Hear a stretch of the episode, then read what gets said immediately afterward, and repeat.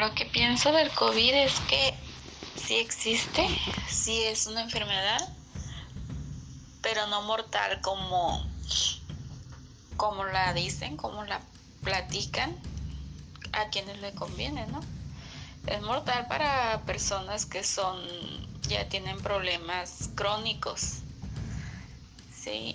Este, y no creo que sea contagiosa como tal, como dicen. Hay mucha mentira detrás de eso, todo es un plan de la élite para, para despoblar el mundo, es lo que yo pienso y he escuchado también cosas así. Sobre todo es un plan farmacéutico para lanzar la vacuna. Es un plan multimillonario. Porque detrás de todo esto viene otra cosa mucho más grande, una enfermedad más grande. Y ya viene pisando unos talones. Ahora entrando el año. Esperemos que no sea tanto tan fuerte así como se especula, ¿verdad? Pero pero confiemos en Dios en que no nos afecte a tal grado.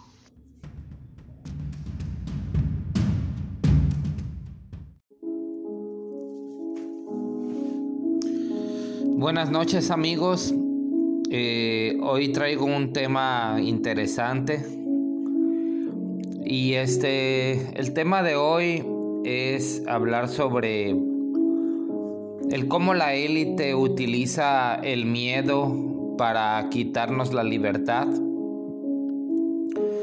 Eh, existe toda una escuela de investigación dentro de la salud pública sobre cómo asustar a las personas. A esto se le conoce como el atractivo del miedo. La apelación al miedo se basa en la premisa de que para implementar con éxito una medida de salud pública, primero debe resaltar una amenaza. Y para trabajar, la amenaza debe ser personal para que la gente tema por su seguridad personal. A continuación se le da a la gente algo inmediato que los pondrá en el camino de cooperar con el plan en su totalidad. Eh, los ejemplos durante la pandemia del COVID-19 incluyen no salir de casa, usar una mascarilla, mantener una distancia de 1.5 metros, cerrar ciertos negocios, mantener a los niños en la casa sin ir a la escuela. Y en el futuro podemos esperar que nos digan que debemos vacunarnos y realizar un seguimiento digital antes de que podamos reanudar la vida como normal. Al agregar confusión a la mezcla puede llevar a una persona del miedo a la ansiedad a un estado de confusión en el que ya no puede pensar con lógica. Y es en ese estado donde es más fácil manipularnos. Finalmente, cuando el miedo, la ansiedad son lo suficientemente grandes, aparece la desesperación y ese es el momento en que las personas están dispuestas a hacer cualquier cosa para obtener alivio. Eh, con frecuencia se le conoce eh, como la conciencia de la psiquiatría. Eh, porque pudo reformar con éxito la profesión psiquiátrica, aboliendo las lobotomías y otras psicocirugías experimentales dañinas. Estoy hablando de un doctor llamado Peter Breggin, un psiquiatra que ha escrito más de una docena de libros sobre psiquiatría, sobre industria farmacéutica. Y este psiquiatra es el que da la voz de alarma ante el infundido temor de una pandemia. El año pasado se centró en COVID-19 y los temores que lo rodean. Eh, también comenzó a investigar sobre la historia del doctor Antonio Fauci, Fauci que ha sido el rostro del grupo de trabajo sobre el coronavirus de la Casa Blanca, aprendiendo más de lo que respetaba en el proceso. Simplemente se le ve como un caballero amable, elegante. Eh, em, ese es el autor y final y el poder detrás de él. Este artículo habla sobre la fabricación de un coronavirus que será un nuevo agente epidémico. Eh, de hecho, lo han logrado y es un coronavirus del SARS. Es un virus que infecta los pulmones que proviene de los murciélagos, según esto. Y lo están revisando y descubren que infectará eh, todo el sistema pulmonar humano. Se lo dan a los ratones y los ratones más viejos se enferman mucho y los que están comprometidos mueren. Eh, suena como el precursor del SARS-CoV-2, ¿verdad? Incluso lo intentaron, por cierto, hacer una vacuna y no pudieron. Eh, ¿Cuál es el papel de Fauci en el bioataque al mundo?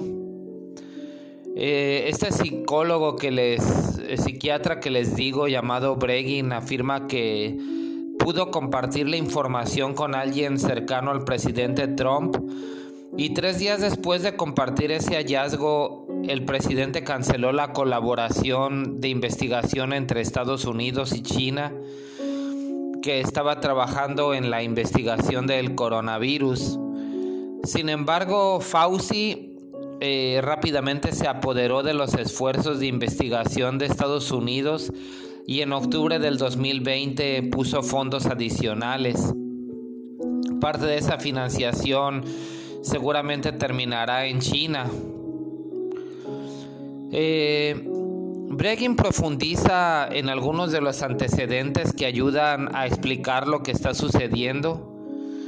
En el 2014, el, el que era presidente de ese entonces, Barack Obama, pidió una moratoria en la investigación de ganancia de función o siendo, haciendo virulentos los virus ofensivos en los Estados Unidos.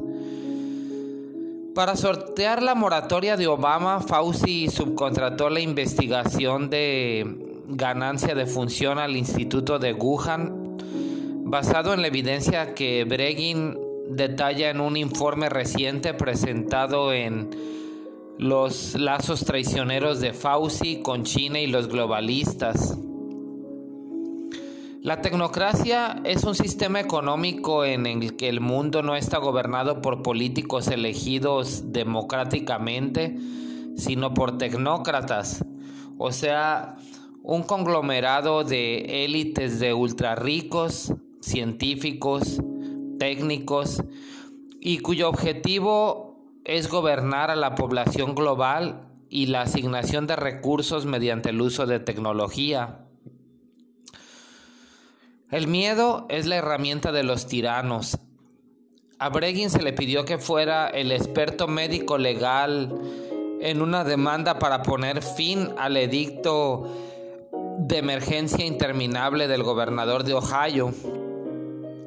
En su informe médico, Bregin detalló por qué los encierros no funcionan y el daño que hacen a la población esta demanda también provocó otros proyectos antibloqueo en Estados Unidos. Y es importante reconocer que la herramienta principal que permite a los líderes locales y estatales implementar mandatos tales como el uso de mascarillas, el cierre de empresas y esas órdenes draconianas de quedarnos encerrados en casa es el miedo. A menos que la gente esté aterrorizada, no van a aceptar esos edictos que roban nuestra libertad. Este es un hecho bien conocido y como señaló Breggin, existe toda una escuela de investigación dentro de la salud pública sobre cómo asustar a la gente, conocido como el atractivo del miedo. Qué nombre tan extraño, ¿verdad? El atractivo del miedo. Es un eufemismo para asustar a la gente. Así es como los atrae y es un campo de investigación muy antiguo. Eh, no solo se tiene que crear algo o tener algo a lo que la gente tenga miedo para que se impongan sus medidas de salud pública, sino que tienen que hacerlo personal para ellos. Tienes que atemorizarlos personalmente. Entonces tienes que darles algo inmediato que hacer para empezar a cooperar con los planes que tienes.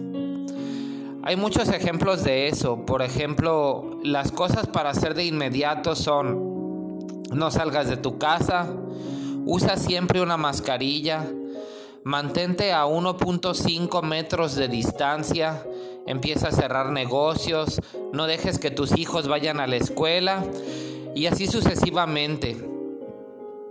Esto me llevó a pensar más profundamente en toda la cuestión de salud pública. Y la salud pública es un modelo totalitario esencialmente.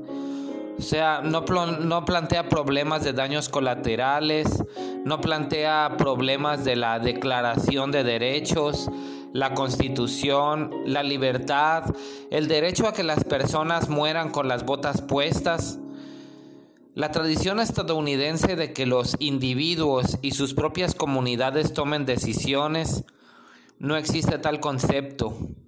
Se parte del supuesto de lo que piensan los funcionarios de salud pública y debe aplicarse independientemente del contexto.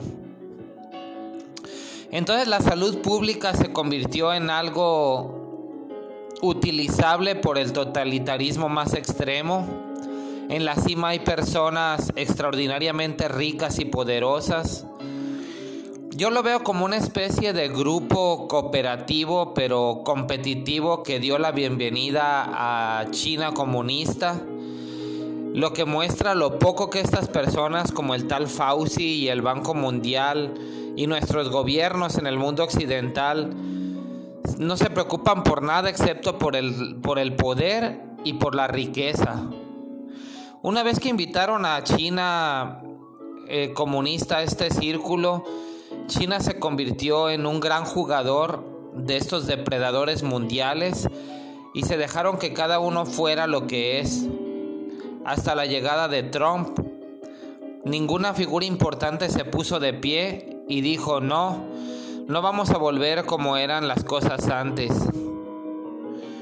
El miedo es sin duda una de las emociones motivadoras más poderosas para los individuos y la intervención más poderosa capaz de controlar a toda una población.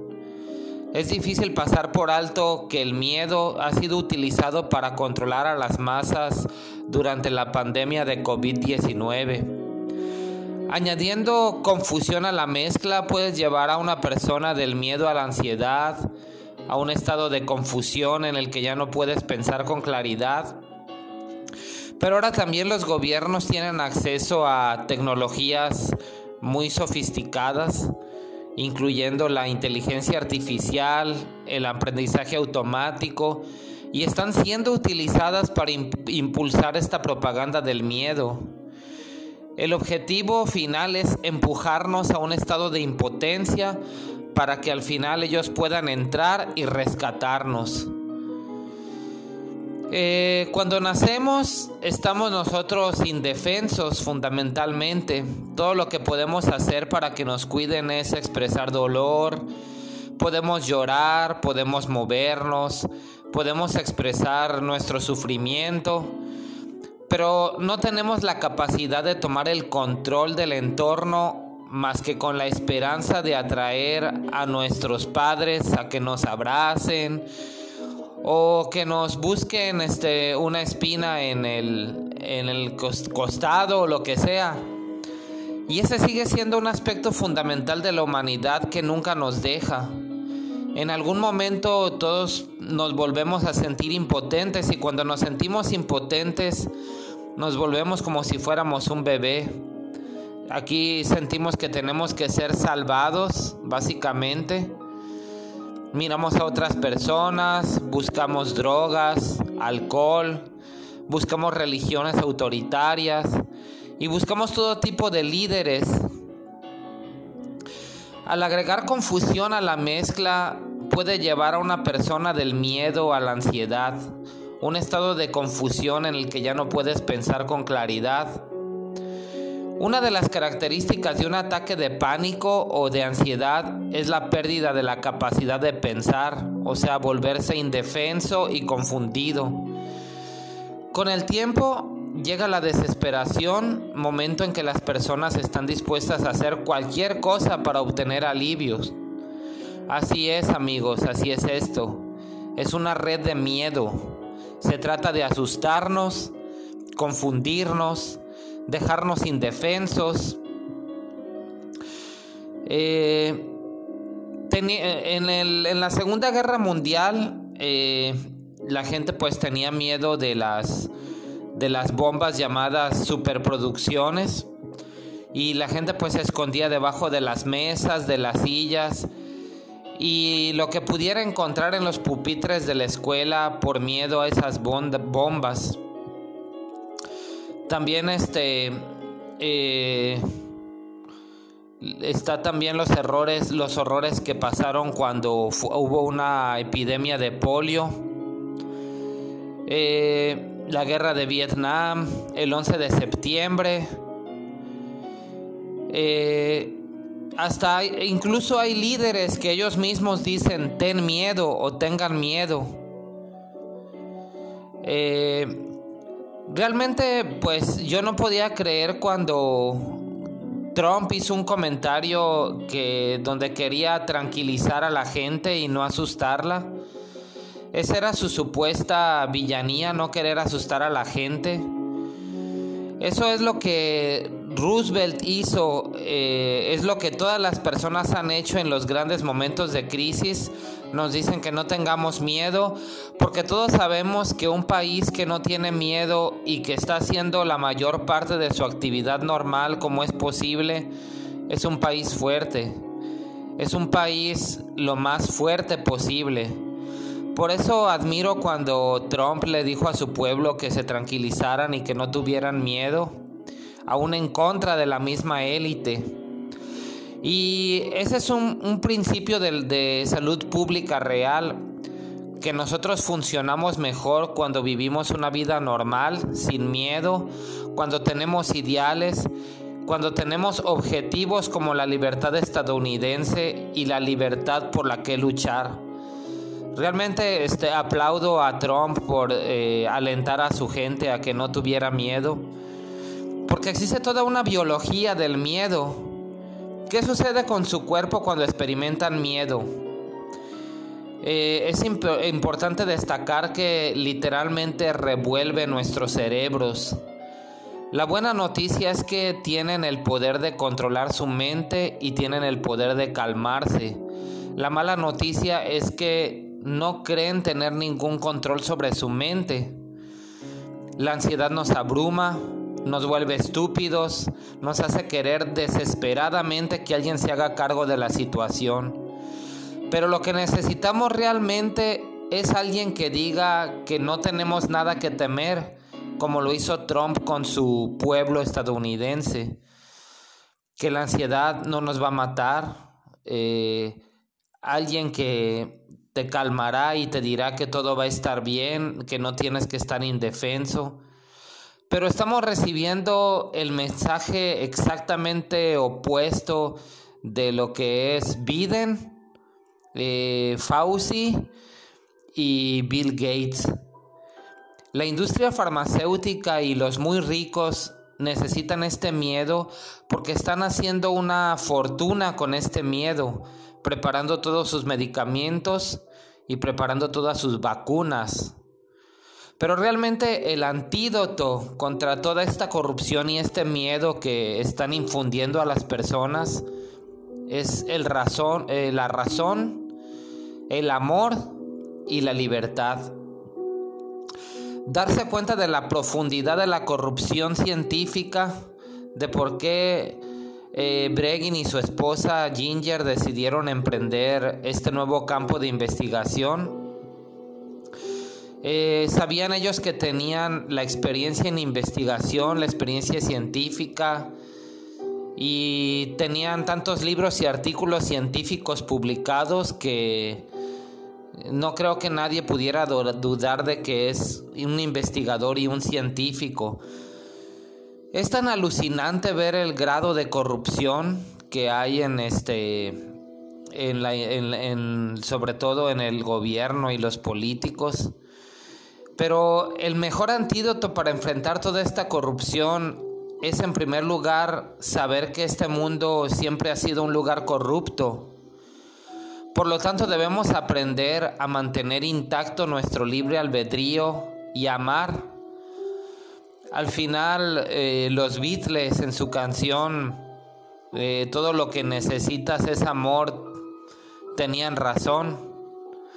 Eh, porque podemos nosotros razonar, podemos amar, podemos respetar la libertad de otras personas. Y esas son las tres palabras clave para superar esta corrupción. Razón, amor y libertad. ¿Qué es lo que está en juego?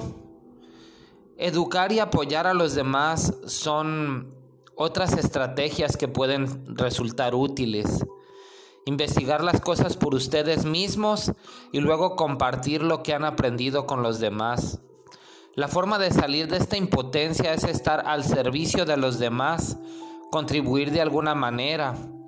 Necesitamos abrocharnos el cinturón y realmente vernos a nosotros mismos como un ejemplo de éxito frente a todo esto y difundirlo por todas partes que podamos.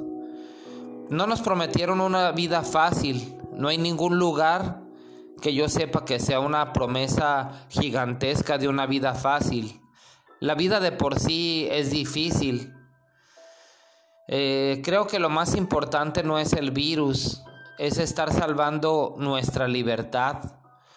Una de las cosas que quiero decirle a la gente progresista eh, es que la mayoría de ustedes les gustaría ver la mejora de la humanidad. Por eso no es lo que está pasando en el mundo ahora mismo. No se trata de ser conservador, no se trata de ser progresista.